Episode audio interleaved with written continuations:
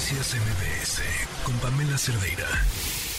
En la línea nos acompaña Pedro Hernández Morales, secretario general del Magisterio Disidente de la sección 9 de la CENTE en la Ciudad de México. Gracias por acompañarnos, Pedro. Muy buenas tardes. Buenas tardes. ¿No estuvieron ustedes en la reunión en Gobernación hace unos momentos que acaba de terminar? No, eh, creo que con la maestra Jenny Pérez, secretaria general de la 22, podríamos enlazarlas en un momento. Eh, la movilización de ayer, pues, eh, como ustedes vieron, los compañeros de la sección 22 decidieron permanecer en la Ciudad de México y, bueno, pues, buscar esta interlocución. Claro. ¿Ustedes qué están buscando? Discúlpame, otra vez. ¿Ustedes qué están buscando, Pedro? Mira, ayer, eh, como se dieron cuenta, pues miles de docentes de varias entidades vinieron a la Ciudad de México. Tradicionalmente es el 15 de mayo, Día del Maestro. Nosotros señalamos que no había mucho que festejar, dado que no hemos avanzado en una mesa con el presidente desde hace dos años.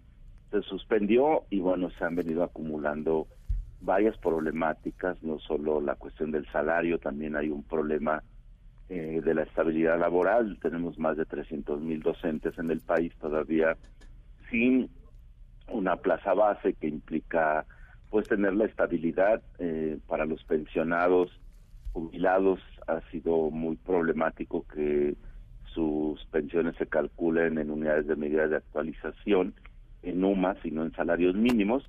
Y bueno por eso mismo deseamos que el incremento eh, anunciado el día de ayer, pues no eh, rezarse el, deterioro que tiene nuestro salario, la pérdida de poder adquisitivo, el índice inflacionario, que mientras los salarios mínimos pues han aumentado hasta un 150%, los salarios profesionales y entre ellos los del, los maestros, pues ha querido ha quedado rezagado. Este es parte de los problemas.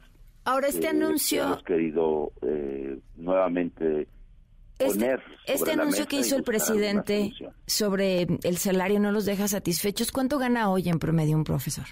Eh, una plaza base está en cinco mil pesos. Em, eh, cuando el presidente dice que nadie ganará menos de, de 16 mil pesos, el problema que tenemos es que eso es lo global, como todos los trabajadores, pues tenemos impuestos sobre la renta pero también tenemos otra otra serie de descuentos del propio servicio médico para pensiones, para maternidad del ISTE, que nos implica entonces eh, que el salario neto o líquido pues se reduce a esta cantidad. Por eso hoy hoy lo hoy en lo global, en lo total, ¿cuánto gana en promedio un profesor, un maestro? Cinco mil pesos quincenales, alrededor de, de diez mil pesos mensuales en una plaza base, en una escuela primaria y, después, bueno, pues va a cambiar dependiendo del número de horas que se tenga en secundaria, de los niveles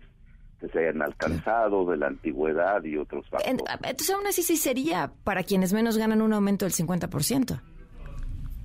Sí, eh, efectivamente, tendríamos que eh, buscar eh, una estrategia que fuera permitiendo este, recuperar sobre todo el poder adquisitivo que pues por la inflación y por toda esta situación de carestía pues implica que no te alcanza para que un profesor este pues cubra las necesidades básicas de su familia. pues ya platicaremos eh, mañana cómo, cómo les fue en este encuentro. Muchísimas gracias, Pedro, por habernos tomado la llamada. Gracias a ustedes. Gracias, buenas, tardes. Noticias MBS con Pamela Cerdeira.